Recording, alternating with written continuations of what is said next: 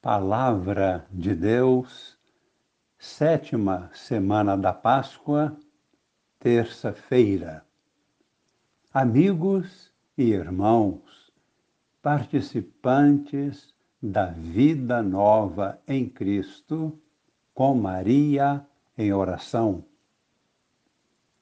Nós estamos hoje com duas mensagens tão importantes que seria difícil resumi-las. A primeira delas é o discurso de despedida de Paulo.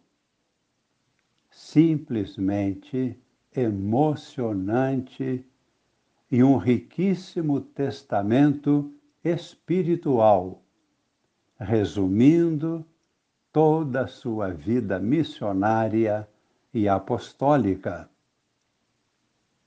A segunda mensagem é o testamento espiritual do próprio Senhor Jesus no Evangelho. Todo o capítulo 17 de São João. Após o longo sermão de despedida contido nos capítulos 13, 14 15 e 16 do mesmo evangelista e apóstolo São João. Vamos agora à primeira mensagem, a despedida de Paulo. A primeira parte do sermão pronunciado em Mileto. Este sermão foi proferido por Paulo perante os anciãos da cidade de Éfeso, que foram convocados por Paulo para irem até a cidade de Mileto, exatamente para este momento de ato testemunhal. Paulo faz uma rápida alusão ao seu passado, também ao momento em que vivia naquela oportunidade, um momento marcado pela ação divina do Espírito Santo, e ainda um rápido lançar de olhos para o futuro que o aguardava o martírio. Naqueles dias de Mileto, Paulo mandou um recado a Éfeso, convocando os anciãos da igreja. Quando os anciãos chegaram, Paulo disse-lhes: Vós bem sabeis de que modo me comportei em relação a vós durante todo o tempo, desde o primeiro dia em que cheguei à Ásia. Servi ao Senhor com toda humildade, com lágrimas, e no meio das provações que sofri, por causa das ciladas dos judeus. Nunca deixei de anunciar aquilo que pudesse ser de proveito para vós, nem de vos ensinar publicamente e também de casa em casa. Insisti com os judeus e gregos para que se convertessem a Deus e acreditassem em Jesus, nosso Senhor. E agora, prisioneiro do Espírito, vou para Jerusalém sem saber o que aí me acontecerá. Sei apenas que de cidade em cidade o Espírito Santo me adverte, dizendo que me aguardam cadeias e tribulações.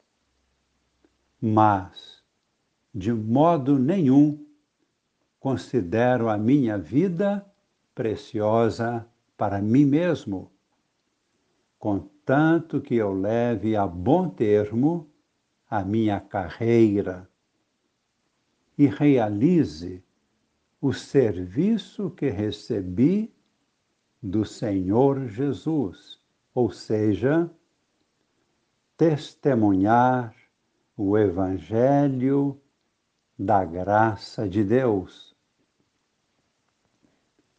Agora, porém, tenho a certeza de que vós não vereis mais o meu rosto.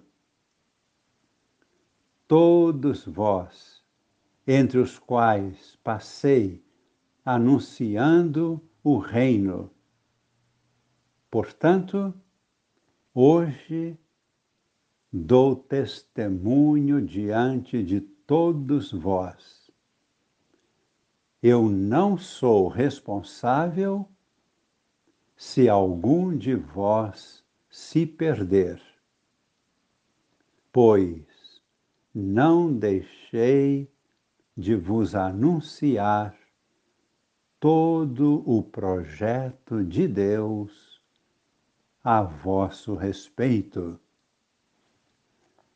No Evangelho, encontramos a oração sacerdotal de Jesus Bem no início da oração, Jesus contempla a glória do Pai e a sua própria glorificação, que estava próxima. A seguir, Jesus pensa nos seus apóstolos e discípulos.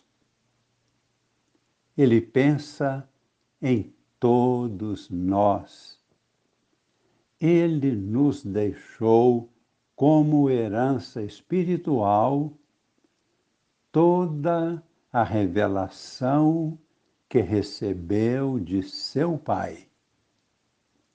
Que riqueza extraordinária! Vamos ouvir com o coração atento e aberto a oração sacerdotal de Jesus. Naquele tempo, Jesus ergueu os olhos ao céu e disse: Pai, chegou a hora. Glorifica o teu filho, para que o teu filho te glorifique a ti e porque lhe deste poder sobre todo homem, ele dê a vida eterna a todos aqueles que lhe confiaste. Ora, a vida eterna é esta, que eles te conheçam a ti, o único Deus verdadeiro e conheçam aquele que tu enviaste, Jesus Cristo. Pai Santo, eu te glorifiquei na terra e levei a termo a obra que me deste para fazer. E agora, ó Pai, glorifica-me junto de ti, com a glória que eu tinha junto de ti antes que o mundo existisse. Manifestei o teu nome aos homens que tu me deste do meio do mundo. Eram teus tu os confiaste a mim. E eles guardaram a tua palavra. Agora, eles sabem tudo quanto me deste vem de ti, pois dei-lhes as palavras que tu me deste, e eles as acolheram e reconheceram verdadeiramente que eu saí de ti e acreditaram que tu me enviaste. Esta é a bênção de Jesus para nós hoje, para nossas famílias, para toda a Igreja, para a humanidade inteira. Uma bênção que permanecerá para sempre. Em nome do Pai, e do Filho, e do Espírito Santo. Amém.